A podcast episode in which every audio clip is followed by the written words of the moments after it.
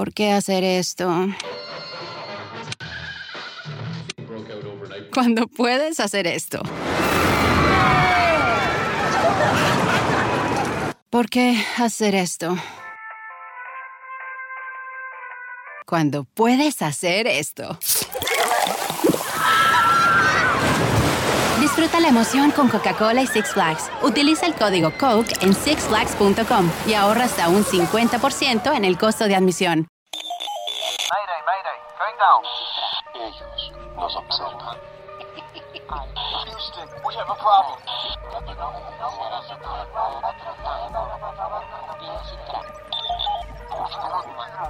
Archivos Enigma, Honduras. Es hora de los archivos Enigma.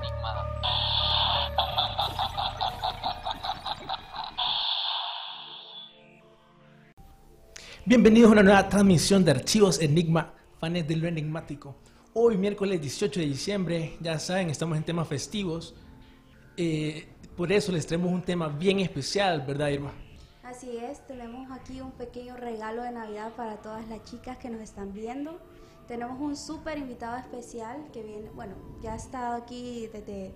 Lo vamos a presentar primero para poder conocerlo un poquito más y que nos cuente sobre él. Él es Gustavo Gus Leone, es actor, es presentador de televisión y productor también, ¿verdad, Así es.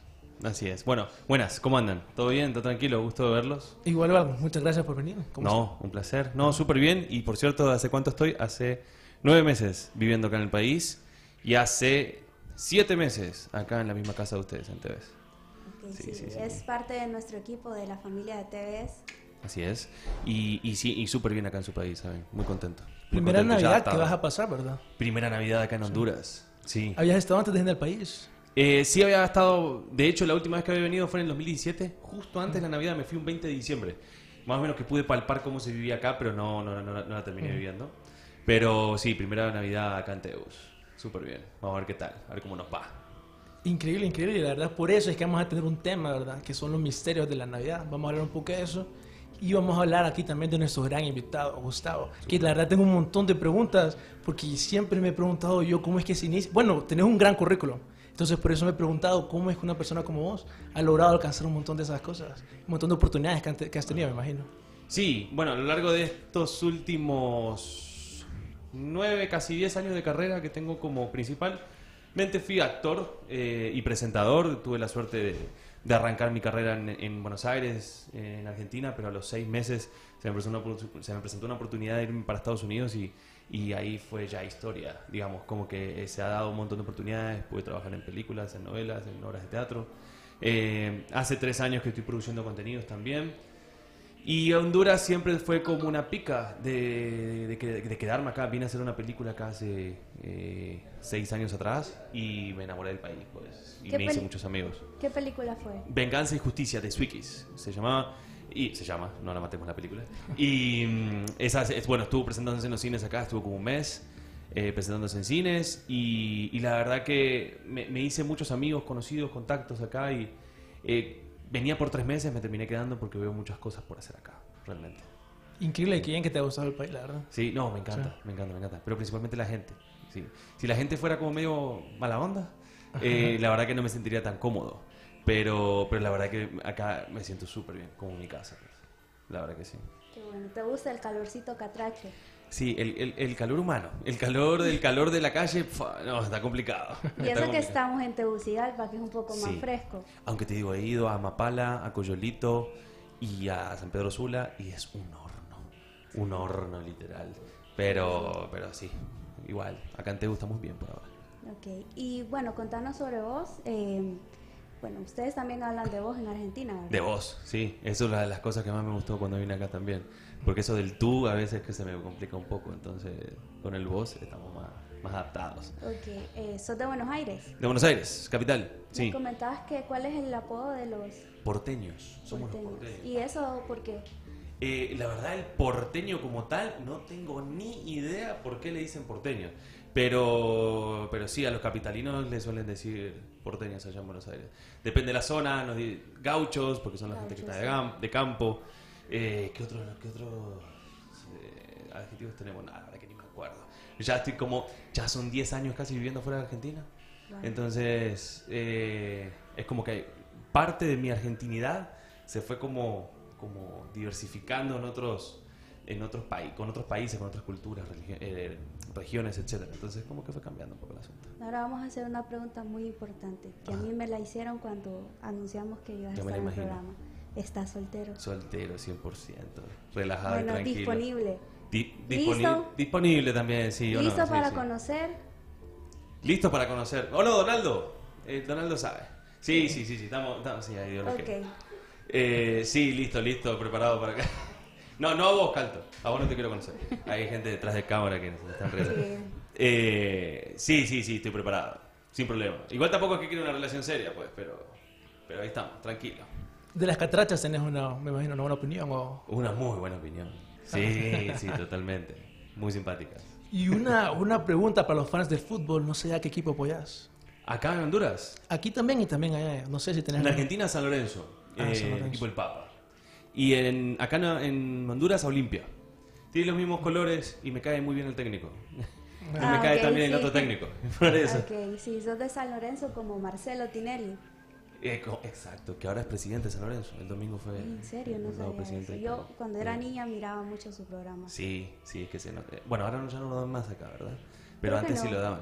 Sí, sí, sí. Sí, todo es que, daban. bueno, como países, como países tal vez no tan desarrollados en el entretenimiento, consumimos mucho entretenimiento mexicano y argentino. Exacto. Sí, de hecho antes se vendía mucha cantidad de contenido argentino acá. El otro día me hablaban de chiquititas, cebollitas. Eh, ay, no, hay un par de, de producciones más. Yo pero- fui súper fan de Floricienta, Floricienta. todas las canciones. Increíble. ¿Pero cuántos años tenés? Ay, no. Puedo decilo, decilo, no pasa nada. Tengo 29. 21 ¿En serio? Ah, estamos, somos contemporáneos. ¿Vos cuántos tenés? 24. 24. Ah, Ah. ok, estamos, estamos en la misma. Sí, pero no parezco. Exacto. Sobre Entonces. todo por la estatura. No, pero está bien. La mujer hondureña no es tan alta que digamos. Pero no, No. está mal. Está bueno, le da su toque. Sí. Bueno, eh, qué increíble, la verdad. Algo que yo ahorita quiero, me gustaría tocar, de verdad, en serio, porque nosotros hablamos de Hollywood aquí. Ajá. Eh, detrás de cámaras, una experiencia tuya, ¿me entendés? Así como tus anécdotas. No sé vos cómo nos puedes así aclarar un poco más cómo es ese ambiente detrás de cámaras. El- el- de- depende de la producción, depende el lugar, depende la, la gente que esté manejando el asunto. Yo tuve la suerte de participar en un par de producciones eh, pura y exclusivamente anglosajona, o sea, en inglés. Y mm, la verdad que el gringo, el americano, es bastante eh, cuadrado para la hora de trabajar, muy recto y muy, eh, ¿cómo te digo?, intenso. Eh, después la gran mayoría fueron con latinos, que fue mucho más desenvuelto, mucho más, más, más, con ese sabor latino que, que, que nos da como esa, eh, esa sensación de estar como en casa, pues. Eh, y más distendido, el detrás de cámara. Eh, pero creo que el detrás de cámara es lo más lindo de todas las producciones, literal. Sí.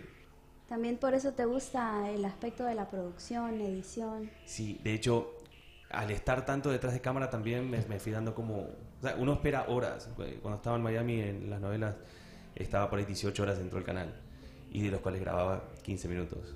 Entonces, 20 minutos de, de- de grabar como tal. Si tanta espera, entonces vos estás por dentro de, de- de la producción como tal y eso fue, me, me fui apasionando eh, en todo el proceso de- de- del detrás de cámara. Por eso hace tres años que estoy produciendo. Estuve en Argentina produciendo también cine y teatro. eh, y ahora, bueno, estamos acá en el país también tratando de producir contenidos de televisión, pero poco a poco, paso a paso. Es un proceso largo, intenso, que hay que aprender un montón de detalles, eh, pero, pero es algo que es bastante apasionante. Eh, y el detrás de cámara es lo más apasionante. Sí, te podemos ver ahí en tus redes sociales, sobre todo en Instagram, que haces pequeños videos. Ahora arranqué un proceso nuevo de blogs. Eh, no, no, no me gusta decir que soy bloguero y no me gusta decir que soy influencer. Porque son dos palabras que como que me chocan un poco. Pero soy solamente un artista que genera contenido por sus redes sociales. Y, y ahora arranqué un proceso de, de pequeños videos, tanto mostrando mi forma de pensar, como también eh, ciertas cosas que me pasan a mí cotidianamente, eh, desde ir a un supermercado, de estar en mi casa pensando en algo, o cualquier experiencia que me pueda pasar en el momento. El otro día fui a las villas navideñas, entonces dije, "Ay, es una linda experiencia, porque no mostrarlo para otras personas que no están en el país? Entonces, eh, eh, como esa parte de producción está buena, como algo más interno. Y yéndonos un poco a tus inicios, ¿Cuándo fue que te diste cuenta o de qué forma te diste cuenta que te querías dedicar a esto? Eh, nunca me di cuenta, y eso fue lo bueno, eh, lo, lo- lo raro. Yo arranqué, yo era deportista profesional en Argentina, tuve la suerte de poder jugar al fútbol profesionalmente. A los 20 años tuve una serie de lesiones en las cuales me fue complicando un poco mi carrera y yo tomé la decisión de dejar porque sabía que no tenía un norte tan significativo a nivel profesional y económico. Entonces ahí tomé la decisión de dejar, me puse a trabajar y estaba trabajando en una tienda vendiendo celulares. O sea, ese era mi trabajo. Y una amiga me hizo unas fotos, quería que haga unas fotos, me dice, vos tenés que ser modelo. tenés que ser modelo". Y a mí esa vaina a mí no me gustaba, ni un poco, porque tenía un prejuicio bastante fuerte con el tema del ambiente, sin saberlo, sin conocer el ambiente. Me hicieron las fotos y ella misma la mandó a, a varias castineras con mi número de contacto y todo, y me llamaban, tenés un casting. Yo, ¿casting de qué? Entonces, eh, ella me avisó, me dijo, yo te mandé tus fotos, mandé todo. Y empecé a ir a los castings y es como muy raro. Empecé a quedar en la mayoría. Iba a 10 castings, quedaba en 6. Y era como que súper bueno, porque me ponía muy contento de decir, ok, no, no tengo preparación, no fui a clases de teatro, no hice nada, y estoy quedando. Entonces, ¿será que el destino me está queriendo mostrar algo? Y no me disgustaba en el momento cuando me metí en la mente, dije, "Ey, está bueno, no, no, no está tan mal. Y empecé a hacer comerciales y empecé a como la parte de modelaje. Tuve la suerte de viajar como modelo y ahí desemboqué en Argentina de nuevo y dije, ok, esto me gusta, ¿por qué no me pongo a perfeccionar en el asunto? Me puse a hacer comunicación y me puse a estudiar teatro. Entonces arranqué con todo el proceso más artístico, como armarme como artista como tal. Y en ese proceso de formación, yo estaba haciendo un programa de televisión en Argentina como conductor, a las 12 de la noche, un programa que no veía nadie. Pero la- lo tenía que ver la persona que lo tenía que ver. Y me vieron de Estados Unidos, me contactaron para hacer una película, porque daba con el physique tour del personaje que querían hacer. Hice el casting con el celular y literal, mi mamá estaba con el velador del otro lado. ¿Qué es un no tenía velador? luz. Un velador es como el... La luz de mesa de, de mesa de Lámpara, noche. una la lámpara. lámpara. Mi mamá estaba con la lámpara, así apuntando para que se me vea la luz en la cara, por lo menos. Entonces era, y grabando con el celular del año, de hace nueve años atrás. Y que no tenía una calidad buena, que digamos. Y terminé mandando el casting así horrible, espantoso, y dije, ya está, bueno, esto ya fue. Y quedé. Y me hicieron el contrato y me terminé yendo a Estados Unidos. Y como les digo, de ahí fue, fueron seis años y medio viviendo en Estados Unidos, trabajando en cine, trabajando en teatro, trabajando en televisión. Y la verdad que el destino tenía marcado que yo me tenía que dedicar a esto. Y en el momento en que yo lo iba, que yo arranqué cuando fui allá a Estados Unidos, obviamente me tenía que preparar mucho más. Porque la exigencia es mucho más fuerte allá. Eh, tenés una cantidad de competencia enorme.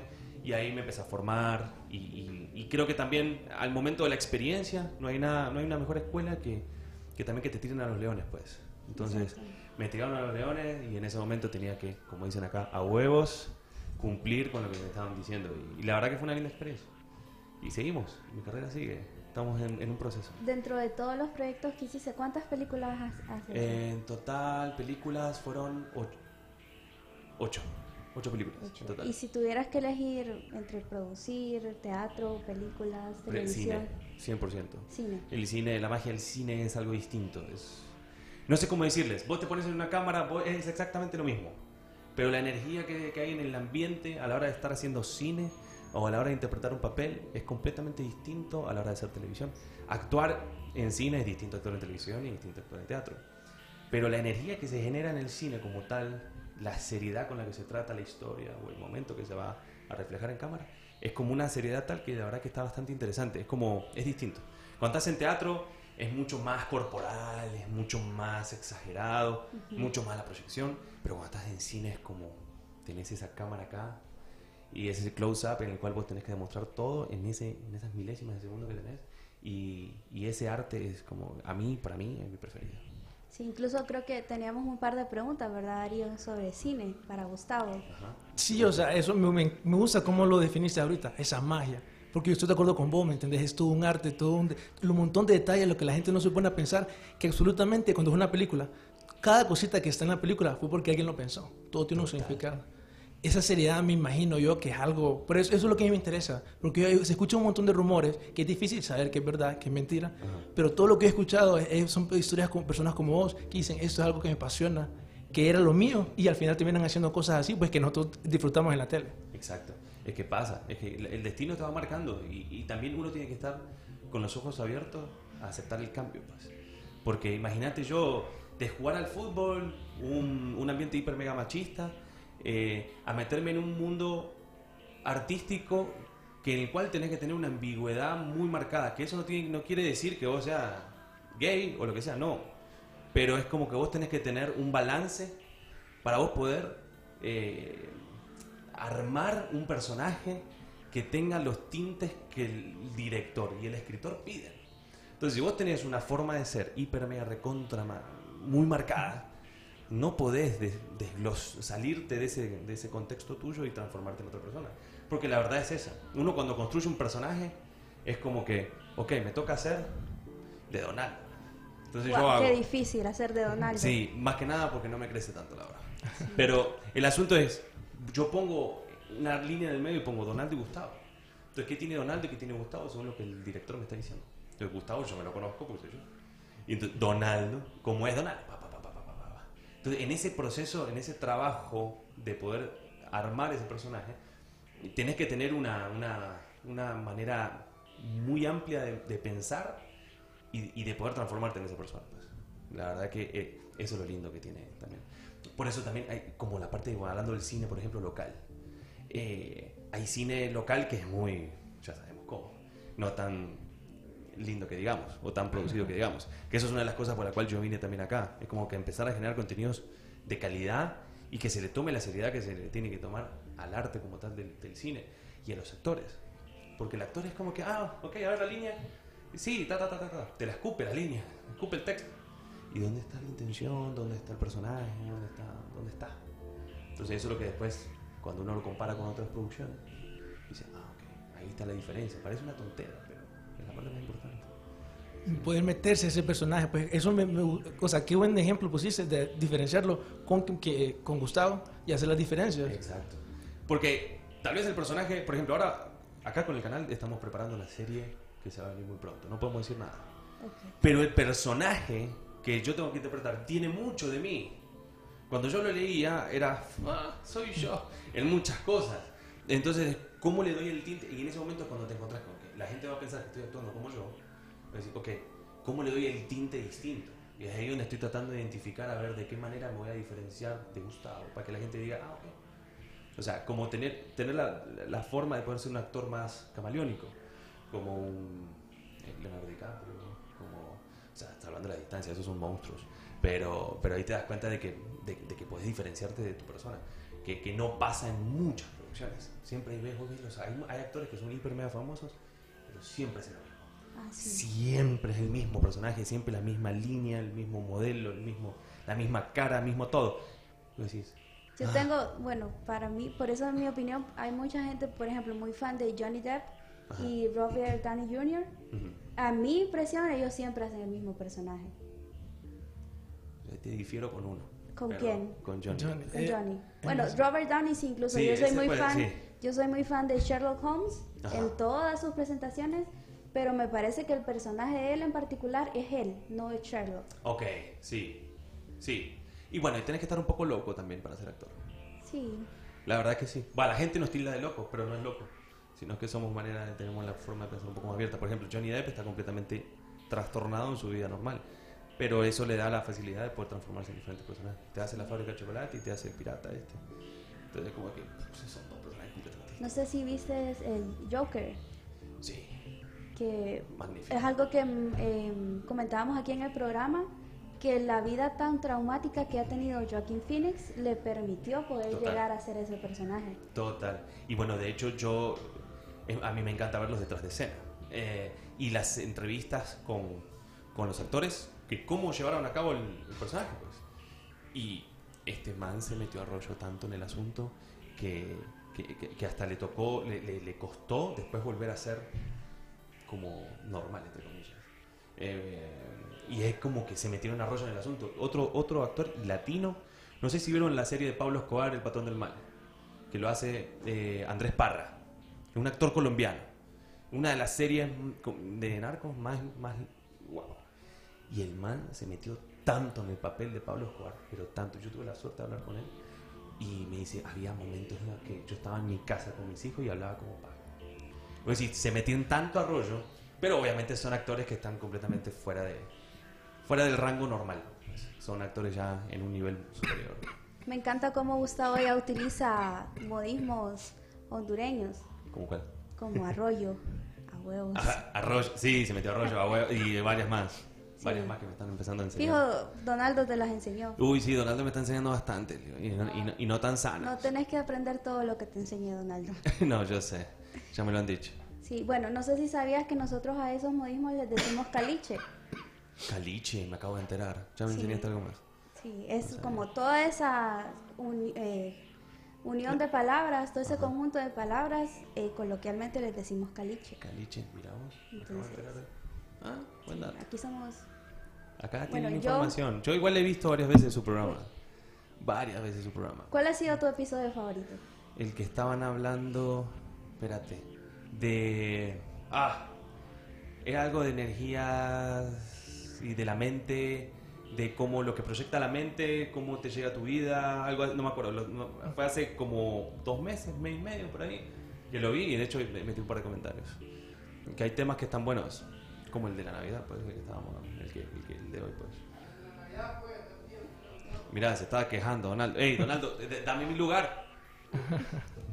Lo vamos a traer a Donaldo a la cabina para que lo Un día conozcan. habría que poner una cámara en la cabina, Donaldo, Sí. para que te vean en ese Las momento las reacciones expresiones. de la cabina. Sí, total. Bueno, si quieres, eh, entremos un poquito al tema de la Navidad y como para introducción, ¿qué diferencias? Porque realmente a mí me gustó mucho el video que hiciste de en la vía navideña. Pudimos ver ahí como pequeñas cositas que son tradiciones de la Que de Navidad hecho te crucé en la villa, ¿verdad? Ya me acuerdo, me acabo de acordar. Cierto. Sí, sí, por ahí nos cruzamos en la villa cuando estaba grabando. Estaba comiendo en aquel momento. Sí, ¿qué estabas comiendo? Eh, ¿Tamales? no, no, le, te voy a decir lo que me pasó eh, cuando fui a comer. Comí una, una gringa y un taco. Pero ¿sabes por qué? Me, tenía como 50 pesos eh, cash y tenían tarjeta y no tenía, no aceptan sí, tarjeta. ahí no hay tarjeta. Y me tuve que comer lo que, lo que me ajustaba en el momento, pues no tenía cash en ese momento. Bueno, pero ya va a ver, creo que más de alguien te va a invitar a tamales, a torrejas. Ya, ya empecé a comer tamales. Tenés que cuidar tu... No, yo no, diciembre, enero, no. Ah, en enero nos lo bajamos en el gimnasio. Ah, ok, está bien. ¿Cómo se Te recomiendo las torrejas. Las Intenta. torres, ¿sabes que no las intenta. probé? intenta. No. Te recomiendo intentar. No sé si te gusta lo dulce, pero. Me encanta lo dulce, yo soy me va a Hay- encantar esa vaina. existen de leche, de miel y hay otros que se llaman pinol, que no sabría cómo describirlo en otros lugares, cómo le llamarían, pero ten- tendrías que probarlo. Pinol, pero pinol es dulce, agridulce, salado. Dulce, Dulce, dulce. todo dulce. No sé si has probado la horchata, Sí. es como sí. algo parecido a la horchata. Ah. Vamos a probarlo entonces. Navidad para Entonces, hay probar. de diferentes estilos y existen. Entonces lo que te quería preguntar era, porque como te digo, a mí me gustó mucho ese video que hiciste porque las vías navideñas últimamente se han hecho parte como de la tradición de Navidad Total. en Tegucigalpa, en, en Honduras, porque quien tiene la oportunidad de, de viajar, bueno, yo he tenido la oportunidad de viajar a casi todos los departamentos, todos los departamentos, un montón de municipios, y en todos se hacen vías navideñas. Y al- algo curioso de, de- de diciembre, los primeros días de diciembre en Honduras, es que muchos de los municipios están de feria. Sí. Entonces es, un, es una explosión de, de fiesta en todos lados en diciembre en Honduras.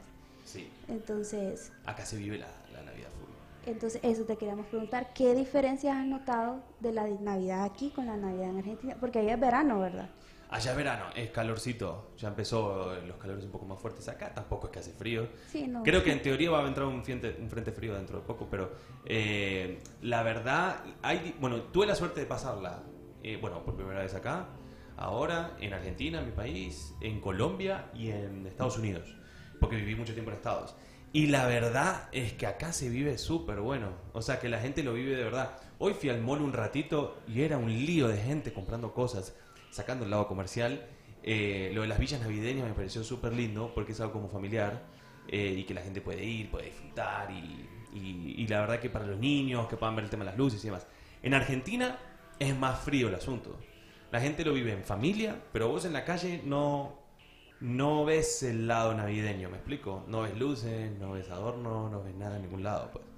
Tal vez que algún local te ponga un Papá Noel en la puerta, No más que eso. Ustedes le dicen Papá Noel, Nosotros le decimos Papá Noel. Acá le dicen Santa Claus. Santa Claus, Santa. No, nosotros le decimos Papá Gente que le dice colacho. Colacho. Sí, Me es más como, hoy, hoy que estábamos haciendo la investigación, es algo más como de Costa Rica ese. Pero al- de- alrededor de, tenemos algunas curiosidades también de, de Santa Claus. ¿Vos creías en Santa Claus? Y cuando era chiquito sí, ¿quién no? ¿Hasta cuánto? Hasta, a mí me- Uy, ni me acuerdo, pero jovencito, como a los 6, 7. sí, sí. Bueno, a mí, como dicen aquí en Honduras, me pegaban unas vividas Sí. Santa Claus. Santa, incluso cuando, cuando nació mi hermano, el que me sigue, me dijeron que había sido regalo de Santa. ¿En Y yo no estaba muy contenta. Sí, no, e- e- ese es cuando te matan la ilusión de Santa. No me la acuerdo, por suerte, pero en, la- en la- en aquel momento me imagino que le haber pasado mal. Casi seguro. ¿Vos a, a qué edad? Déjate que no te acuerdas. Yo me acuerdo que la verdad mis papás fueron bien fríos y solo fue, o sea, nunca me, me- me hicieron tanto de Santa Claus. Entonces yo siempre supe más o menos de pequeño. Ese es el problema. Papá no existe. No, mentira, mentira. mentira. Uy, no, que no Papá. Noel soy yo, te dijo tu papá. Santa soy yo. Sí, no, no sé, nunca le agarraron esa tradición. Pero es bien curioso el inicio de esa tradición porque ahorita vos hiciste un comentario bien curioso. Mencionaste el aspecto comercial de la Navidad. Total. Y algo que yo estoy viendo en la historia de Navidad es que Santa Claus fue utilizado para introducir el, el aspecto comercial a la Navidad. Exacto. Y dicen que el primer como patrón de, de Estados Unidos es el santo, porque supuestamente eh, Papá Noel viene de un santo. Sí, de Turquía. Exactamente, es que daba regalos. Supuestamente entonces el primer santo de Estados Unidos en teoría es un santo que hace el comercio, facilita el comercio. Ajá. Porque fue utilizado para eso, supuestamente Santa Claus. Y que de hecho eh, la, la- la- el, físico y el estilo de Papá Noel en realidad lo, lo, lo plasmó Coca-Cola.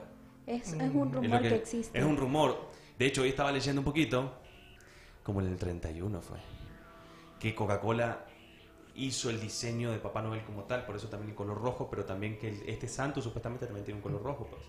Eh, y le dio como la onda con el gorrito y toda la vaina. El que- marketing. el marketing, obviamente. Eh, que de hecho, yo debo ser sincero, desde chiquito, vos te imaginás Coca-Cola, eh, Navidad, y yo veo Coca-Cola. pasar el camión de Coca-Cola con el, con el Papá Noel ahí. O Sí. la botella con el Papá Noel. O la cena de Navidad con la Con la Coca-Cola. ahí. Coca-Cola. Sí. Siempre es full marketing, creo. Sí. sí, muy inteligentes. Es que están años luz de todo. Sí. Sí. Definitivamente sabían lo que hacían, pues, porque programaron, o sea, intentaron que Papá Noel fuera asociado con los niños. Exacto. Entonces, desde ahí, desde pequeños, pues ya. y fomentaron el comercio full, la verdad. Sí. Yo cuando me pusieron esa perspectiva dije yo, "Ah, ok, tiene sentido.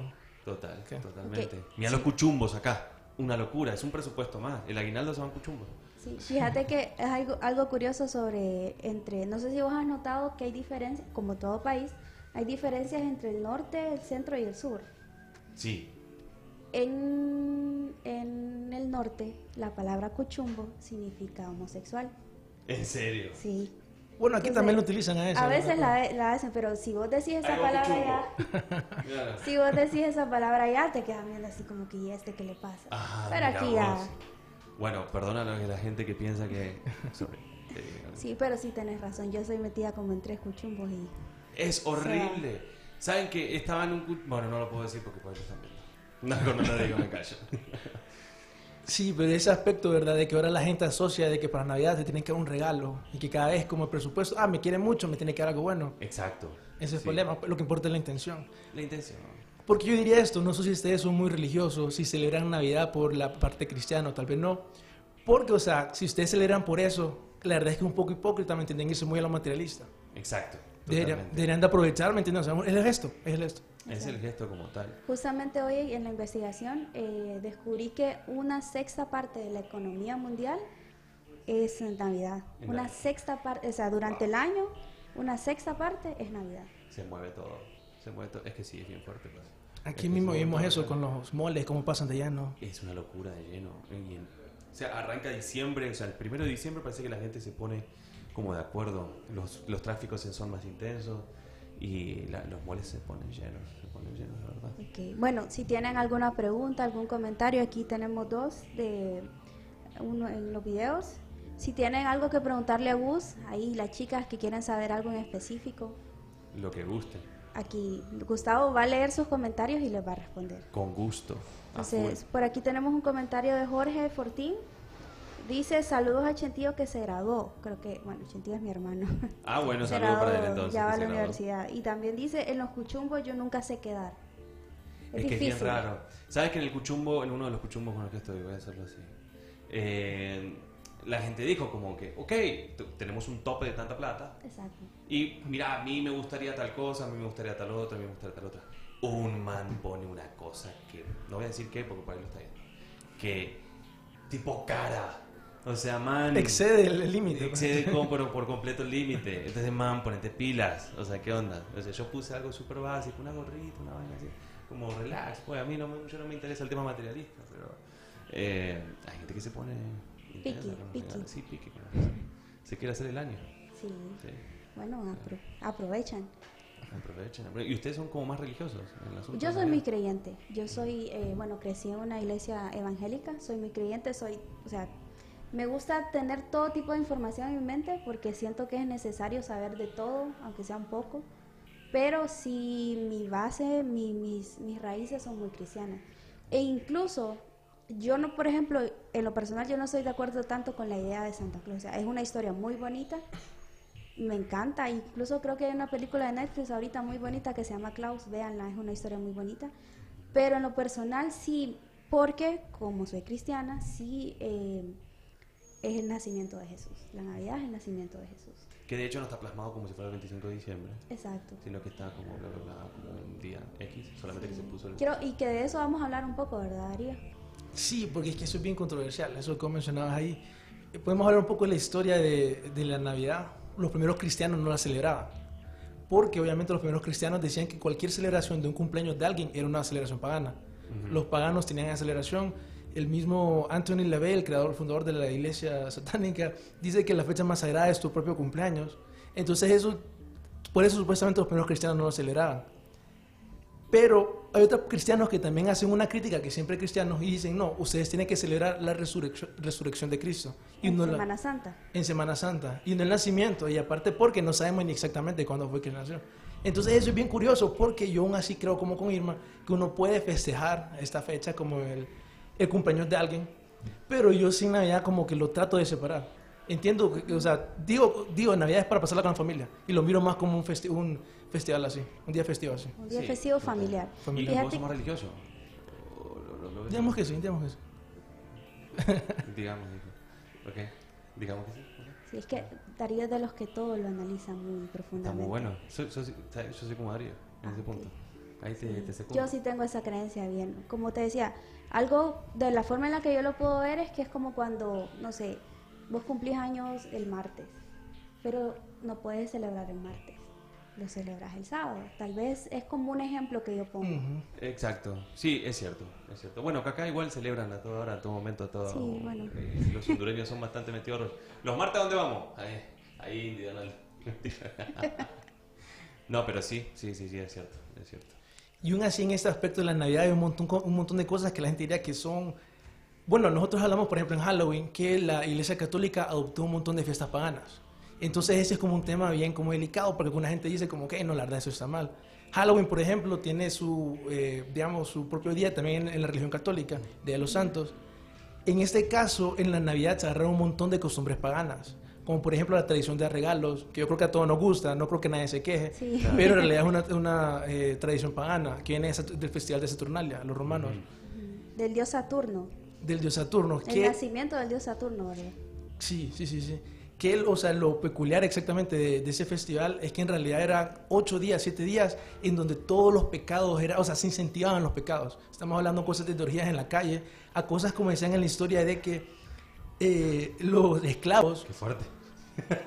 Era un festival de ocho días y, o sea, era súper celebrado en estas fechas. Ajá. Co- Como te digo, hay una, hay una relación que alguna gente dice, por ejemplo, en el documental de Zeitgeist, no sé si lo han visto. No. que, las que hacen es un documental que está tratando de, de no o sea, de, de desprestigiar a, a Jesucristo, por decirlo así. Entonces él dice de que la historia de Cristo en realidad fue tomada porque en esos días en la- eh, las religiones eh, paganas como Yule, Saturnalia, celebraban al, al- al Dios que ese es el, el solsticio solar, que es cuando en el punto donde el sol, invierno. solsticio de invierno, que es donde el sol está en su punto más bajo del año. Entonces lo que la gente cree que espiritualmente, que el sol está, eh, que cuando llega a su punto más bajo y vuelve a subir otra vez, que es como una resurrección. Entonces dicen, no, en realidad la idea de Jesucristo y todo esto lo sacaron de ahí. Yo no creo en eso, pero independientemente de eso, esta es la fe- la- la- lo que los paganos antiguos celebraban, esa resurrección del sol en esta fecha. Entonces eso es lo que la gente dice, ok, estamos celebrando entonces esta fecha pagana o en realidad estamos celebrando a Jesucristo. Es bien controversial ahí. Por eso es que yo trato de separar en, en este festival eh, la religión, digamos. Sí, es que yo creo que cada uno tiene la libertad de pensar y creer en lo que quiere. Creo que, creo que también muchas veces en- en- a lo largo de estos tanta cantidad de últimos años, cientos de años, se- como que se fue armando como pequeñas grietas, que también es, ahora es como que se empezaron a cerrar y a haber, empezó a haber como un grupo más de personas que puedan aceptar que otras personas piensen de una manera distinta, como más respeto a la hora de pensar. Pues, por ejemplo, hay personas que dicen, ah, sos cristiana, evangélica, y por ahí hay personas que, ah, pf, qué horrible. Y tal vez pensamos diferente y te lo tratan de, o tal vez decir, ah, súper. Pero también al mismo tiempo, no, yo no creo en nada. Decir, Y que por ahí diferentes religiones te digan, ¿cómo? Sos, no sé, el demonio o lo que sea. Entonces, como que, como el respeto, digamos, en que cada uno pueda pensar. Por ahí uno está festejando ahora la fiesta pagana, pues. y vos estás festejando más la resurrección de Cristo, y otro tal vez no está pensando en nada. Entonces, como que creo que cada cual es libre de pensar Sí, como quiere. algo curioso también es que los testigos de Jehová, ellos no celebran Navidad. Ellos dicen que nació- porque según la historia y datos que se han recogido, dicen que Jesús nació como en la primavera, que esto vendría siendo en, en Jerusalén como en agosto. Es una creencia eso. que existe. Según Sí. los datos científicos, ¿verdad? Y varias gente cree eso. Yo, por ejemplo, hoy tenía con el taxista y casualmente estamos hablando de eso. Y él me dice eso. No, la verdad hay que celebrar el cumpleaños, ve, perdón, la, el- la resurrección y no el cumpleaños de Jesucristo. Entonces, sí es un tema, digamos, como que divide a un montón de personas, un montón de opiniones. Pero aún así hay un, montón de cosas de la Navidad que también son controversiales. Está esa tradición de dar regalos, también la tradición de las luces y los árboles. Que eso de los árboles también hay un verso en la Biblia, que es Jeremías 10, 1, 5, que supuestamente todo el, capítulo habla de cómo las personas tallaban árboles y adoraban a los árboles. Entonces era un tipo de oración. Pero en ese verso específico habla de tallar árboles y ponerlos en, en las casas.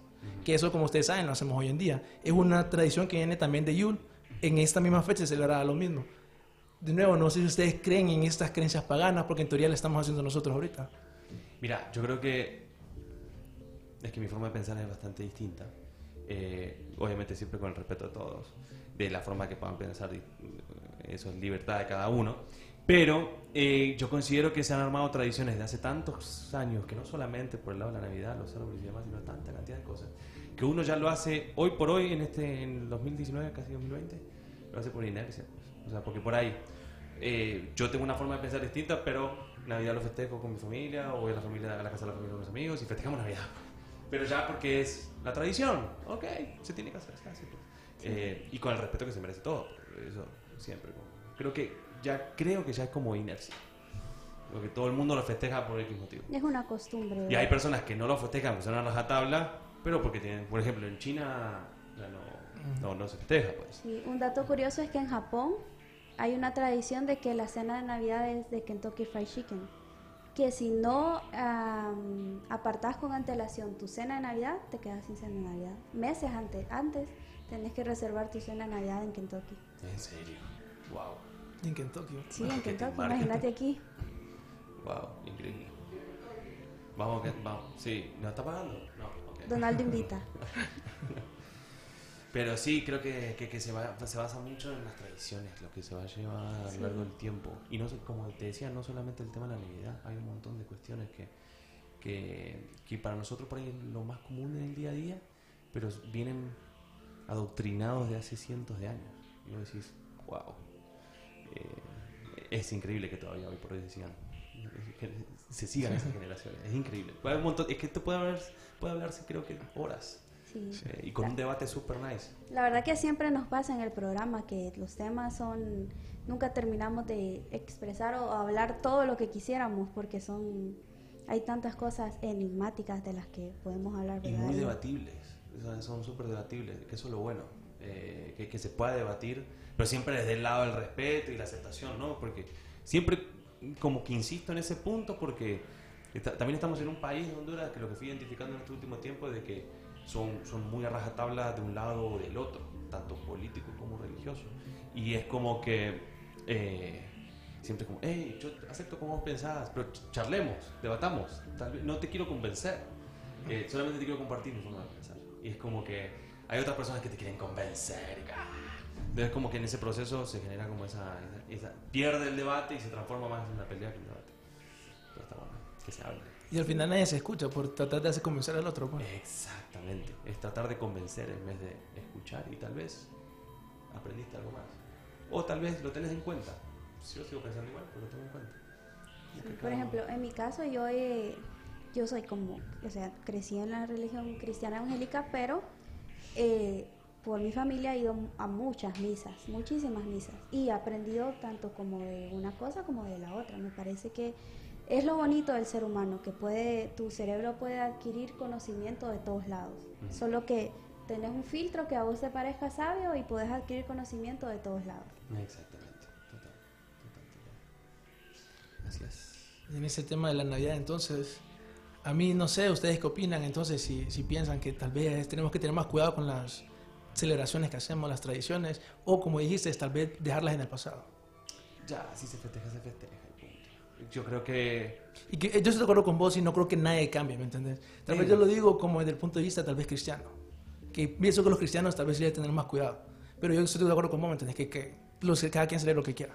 Claro, exacto. Y si quieren celebrar, que celebren, y si no, que no celebren. Y, y creo que cada uno es libre de hacer lo que quiere y pensar lo que quiere. Eh, por ejemplo, yo, yo en cuestiones religiosas, yo no, en religión no, no, no- tengo ningún tipo de creencia. Eh, y tengo mucho, muchas dudas de muchas cosas que, a lo largo de los años lo, fui identificando, lo fui estudiando, lo fui leyendo, y lo fui investigando porque me gusta. Eh, y después eso que te decía, que hay un montón de cosas que vienen como doctrinadas de hace muchos años, eh, siglos, que nos, nos llevaron a pensar de una manera hoy. Pero creo que se está abriendo un poco más la mente en estos últimos años y la gente está empezando como a pensar, a abrir un poco más la mente, a decir, ok, no es solamente este cuadrado, tal vez que hay más cuadrados o un círculo gigante que nos puede decir, ok, pensamos de una manera distinta. ¿Será que es como nos contaron? Entonces, porque a fin de cuentas es lo que nos contaron. Entonces no sabes quién fue el primero que lo contó. Entonces hay que empezar a investigar por el momento y, y ahí uno va sacando sus propias conclusiones. Sí, y este pensamiento es como muy millennial, ¿verdad? De nuestra generación. Sí, pero está bueno que esté pasando. Está bueno porque eh, es, es sumamente importante que, que- que se empiece a hablar de esos temas. Como por ejemplo el tema ahora de, de que se empiece a aceptar el tema de la diversidad. Antes era una cuestión súper mega recontra, o sea, negada. Ahora ya se empezó a abrir un poco el asunto. Entonces, le da libertad, que a fin de cuentas es lo que el ser humano creo que necesita un poco de libertad. Libertad de festejar cuando quiere, lo que quiere cuando quiere. Y si cree o no cree, es problema de él. O sea, como que dejar el, las grietas, como que pensar distinto y no. Creo, no sé. Nos fuimos de tema con la Navidad. Pero eso es lo bueno, te vas yendo por las ramas. Te vas yendo por las ramas. Y en tu infancia, porque para mí uno de mis re- mejores recuerdos de la infancia es la Navidad. No sé si vos tenés como alguna Navidad o algo, o qué cosas hacías vos, porque es una realidad que todos disfrutamos la Navidad, pero los niños son las que... Sí, los, eh, que creo que ya, hablando de eso también, es como que los niños, ya es más una fiesta para los niños. De hecho, en mi, en mi familia en Argentina, regalos solo para los niños. O sea, es como que ya se dejó eso del árbol repleto de regalos, se empezó a, a, a ver un poquito más el lado más humano y no tanto comercial. Y los niños sí, porque los niños tienen la ilusión de que viene Papá Noel y toda la bola. Y creo que es más una fiesta para los chicos y como que la reunión familiar. Creo que es un momento para la unión, eso está bueno. Que te ves con primos o tíos que tal vez no te llevas muy bien, pero te toca verlos. Pero tal vez es una unión linda. es los que solo ves en Navidad. Es los que solo ves en Navidad. Que sí, ahí viene. A ver. pero no, pero es lindo, es una unión familiar que está buena. Y la comida también Y es... la comida es un momento para engordar. Y eso que estás describiendo casualmente es el Festival de Yule.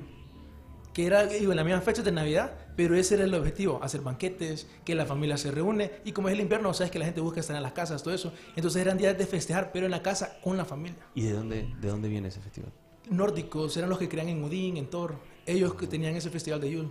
Mira. Entonces, Que Bueno. incluso hay una creencia también de que eh, parte de la, de la imagen de Santa Claus también es eh, tomada un poco de Odín, porque Odín viaja, eh, volaba con caballos Ah, ahí están los trineos. Y que yo, tenía su barba blanca y todo eso.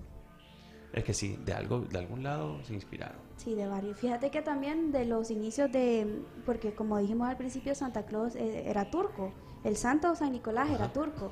Entonces yo, yo investigué dos versiones hoy, ahí a las, no podemos saber con exactitud cuál es. Escuché la primera que era una historia de un, pa- un papá que tenía dos hijas y que no tenía suficiente dote, dinero para poder casarlas.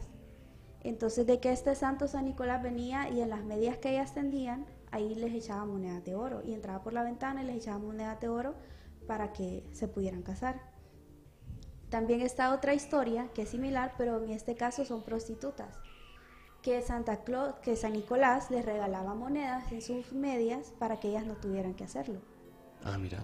Y bueno, de todas formas, de, de cualquier eh, que sea que es la verdad, la verdadera historia, todas son historias que a mí me parecen muy nobles. Eso es algo que a mí me agrada de la Navidad, que ya sea cualquier tradición, está la tradición de Yus, como, como nos comparte Darío, pero en sí la Navidad te transmite esa paz.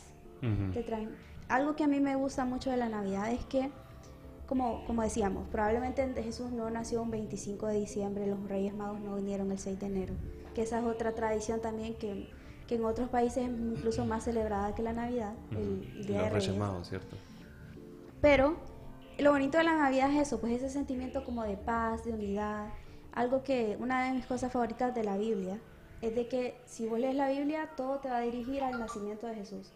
Es esa promesa que de un principio Dios le dio a Abraham, que de, de él iba a descender el Salvador. Entonces, cuando nace Jesús, es esta como, el, como la cumbre, pues, el, el pináculo de, de esta historia, pues, la promesa hecha realidad, que Sí. va a ser el Salvador, el que traiga paz a la tierra, y etcétera. Entonces, ese es un aspecto bonito de la Navidad, pues, y que tal vez de eso se, se desprende todo eso de unidad, familia, paz, amor, compartir.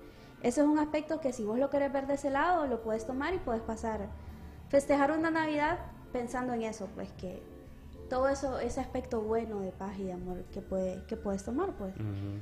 Puedes también hacerlo con otras personas que solo beben. Sí, también. O fiestas, o sí. comida. Ay, la comida, Comida, comida, eso sí, alimentación, full. Y beber sí, porque acá en Honduras beben que da miedo. pues. Sí, sí, sí, sí, sí. Pero bueno, y el tema de los Reyes Magos también es otro tema, como que, y aparte porque esa fecha, creo que hay, incluso hay, hay una Navidad que la fe, hay una, no sé quién es, algo leí, que festejan la Navidad como el 7, 8, 9 de enero, una cosa así, no me acuerdo que, cuál era. Era un grupito, pues, que, que lo festejaban esas fechas. Pero, Sí, Por ejemplo, en España sí está la Navidad y sus tradiciones, pero la, la festividad principal es el, rey- el Día de Reyes. Que a los niños que se portan mal les dan carbón y a los niños que se han portado bien les traen sus regalos. Ah, mira, pobre lo que se portaron mal, horrible. Imagínate traer una bolsa de carbón, qué feo. Pero bueno, así es la cosa. Sí, bueno, no sé si tienen algún tema de la Navidad. Desearle a las, per- todas las personas que miran el programa feliz Navidad, por cierto. No, sí, y que la pasen bien en familia y, y que disfruten, pues, que disfruten, que es un momento para comer, pasar rico. Y hasta ahora, volviendo así como a Honduras, ¿verdad? ¿Qué planes son los que tenés por aquí? ¿Qué vas a estar haciendo? En Navidad es muy probable que esté en la casa de la familia de unos amistades. Y en Año Nuevo, la verdad que todavía no sé. No sé, estoy en ese pensadera que tengo ganas de como irme a algún lugar solo. Eh, me, me- me gusta viajar mucho eh, y solo. Es algo que me encanta, pero tengo que ver a dónde. La verdad que estoy pensando. Acá dentro de Honduras, obviamente. Pero mm, creería como algunas de las playas, si da el presupuesto, obviamente. eh, para, para pasarla por allá. Sí, sí, sí. ¿Y Y- ustedes en Navidad que la pasan con familia? Sí, con la familia. Sí, es algo bien hondureño. Ujú. Eh, incluso nosotros hasta tenemos pensado ir a acampar por sí. Ah, es ¿acampar a dónde? ¿En Navidad? En Latío, sí, o los días en- entre Navidad y Año Nuevo. Ajá, está bueno. Sí, Buen- ahí buen con el frito de, de Latío. Para quienes no conocen La Tigra, tienen que ir. Sí, ¿Conoces La sí, Tigra? conozco. Sí, tienen que ir. Tienen que ir. De hecho, tenía ganas de ir a acampar. Que, que se puede ir a acampar, no me acuerdo qué parte era. Sí, No ahí sé se en la puede misma. acampar, sí. Sí. Eh, me habían hablado de un lugar ahí para ir a acampar. Y está bueno como pasar algo distinto. Sí. No soy muy fan de los campings, pero. Vamos a ver, porque el tema de la suciedad y la tierra, pero ahí vamos a ver. Sí, y bueno, este como, no sé si lo dijimos al principio, este es el último programa del 2019 de Archivos Enigma. ¿Cuándo vuelven? ¿Qué fecha vuelven? En- ¿Saben? Donaldo, Donaldo. Donaldo, ¿cuándo Enero. vuelve? el 8 de enero. El 8. El 8 de enero vuelve. Sí, con todas las energías listas para el 2000. ¿Qué planes tenés para el 2020 que nos puedas compartir? Uf. Mira, ¿O qué deseos? que estos son cosas como que está bueno que parte de lo que hablaba, el tema de la mente, la vez pasada, que vi- viene para el programa exacto. Yo soy muy vivir en el ahora. No pienso tanto en el futuro. Tengo, tengo una idea, un plano, un- una, una noción de lo que puedo llegar a hacer, pero imagínate que yo en el 2018 jamás pensé que iba a estar el 2019 pasando la Navidad acá. Y todo lo que me propuse en el 2018, pensando todo lo que iba a hacer en el 2019, nada de eso pasó. Pasaron cosas mucho mejores. Entonces, creo que para el 2020 va a ser un gran año. Considero que va a ser un muy buen año. eh, que va a haber muchas producciones. Que voy a volver a actuar. Firme, porque hace varios años que no estoy actuando. Estoy más por el lado de la televisión y produciendo. Pero tengo necesidad de volver a actuar. Y creo que va a ser un año de, de cine. Pero de ahí a lo que vaya a pasar, no sé. Y es el fin de una década. Todo el mundo se está centrando, ya entrando más al, al tema de Año Nuevo, es el fin de una década. Es el fin de la década, se termina. Sí, tantas cosas que pasaron en los dos Pasa tan rápido el tiempo. Sí. No puede ser. Me va a cumplir 31 años en el No sé si ustedes se acuerdan de, bueno, no sé si lo tuvieron, el famoso B3, el Motorola. Sí, el de la. El, el, Ajá. B3. Sí, el, el- de la tapita. el RAS, ¿no? Ah, sí, sí, sí. Sí, sí. que incluso este año en conmemoración, ¿verdad? Que fue muy popular, yo me acuerdo de ese año. Estaba en el colegio y tenía mi celular. Era cool el que tenía ese celular. Es que el que tenía el B3 era. Era cool, ajá. Sí. Después salió el Nokia que tenía como unas escaleritas en el medio, no sé si te acordás. Sí, que y que arriba. destronó un poquito, el, pero el B3 era el B3. Sí, y ahorita acaban de lanzar una nueva versión. Una nueva versión. Algo, algo me pareció haber visto. Sí. Y Ay, no sé, Darío, vos que de todos estos 10 años, ¿qué crees que han sido como las cosas más enigmáticas que han sucedido? Uf, tantas pasaron. En lo personal, para mí, dos cosas. Lo de Jeffrey Epstein y lo de los aliens. Que nos estamos acercando al final de las predicciones de los aliens. Si en cinco años no descubrimos a los aliens, el montón de, de predicciones fueron falsas. Entonces hay que ver. Se está acabando el tiempo. ¿Y para vos?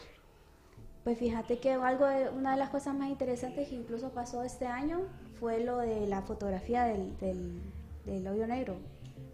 Eso fue una de las cosas más, más impactantes que sucedieron para mí. Bueno, pues, sucedieron un montón de cosas, pero este año en particular eso creo que fue un como avance o de tanto que nos imaginábamos cómo Ujú. podría llegar a ser, poder verlo fue increíble. Cool. Buen dato. Está bueno. Bueno, espero que les haya gustado el último episodio del año de Archivos Enigma. Espero que estén con nosotros el otro año. Pero antes de irnos, compartirnos tus redes sociales, por favor. Ah, Gus-Leone me pueden encontrar en Instagram y en Twitter. Y Gustavo Leone me van a encontrar en Facebook. Bueno, ya saben, el otro año a ver cómo te da todas la- las oportunidades que te van a salir. En el 2020 hacemos otra entrevista y te voy a contar todo lo que ya hice. Ah, Ok, ¿te parece? me parece excelente. Check. Bueno, gracias por invitarme. Muchas Nos gracias vemos. por haber venido. Bueno, y las redes también, mis redes, Irma Mima Mendoza. Darío Villalta en todas mis redes. Y en Archivos Enigma, miren, pueden estar viendo todas nuestras redes durante no estemos al aire, siempre vamos a seguir compartiendo. Compártanos, coméntenos, díganos de qué temas quisieran que habláramos durante el 2020. Ahorita estamos en ese proceso, ¿verdad, Darío? De planificar qué vamos a hablar en el 2020. Queremos realmente complacerlos a ustedes, que nos digan de qué cosas quieren escuchar. Así que, por favor, coméntenos. Sí, sigan nuestras redes sociales, ahí tal vez hagamos un par de, de- de De encuestas o preguntas ahí.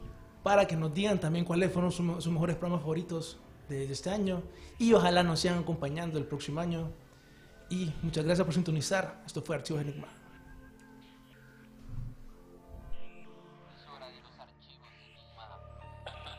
Presented by Climate Power Education Fund. Does big oil care about our streets flooding or our homes burning? Not according to an ExxonMobil top lobbyist. did we aggressively fight against um, uh, some of the science? Uh, yes. You know, we were looking out for our shareholders. They care about profits, not people. Learn more at polluters.exposed. Los negocios de la costa este de Maryland están encantados de recibirle nuevamente. Muestre su apoyo llegando temprano y quedándose hasta tarde. Obtenga información sobre el tráfico en el Bay Bridge en arroba the MDTA en Twitter o en baybridge.com. Para enterarse del tráfico en tiempo real, llame al 1877 Bay Span, o sea, 1877 229 7726.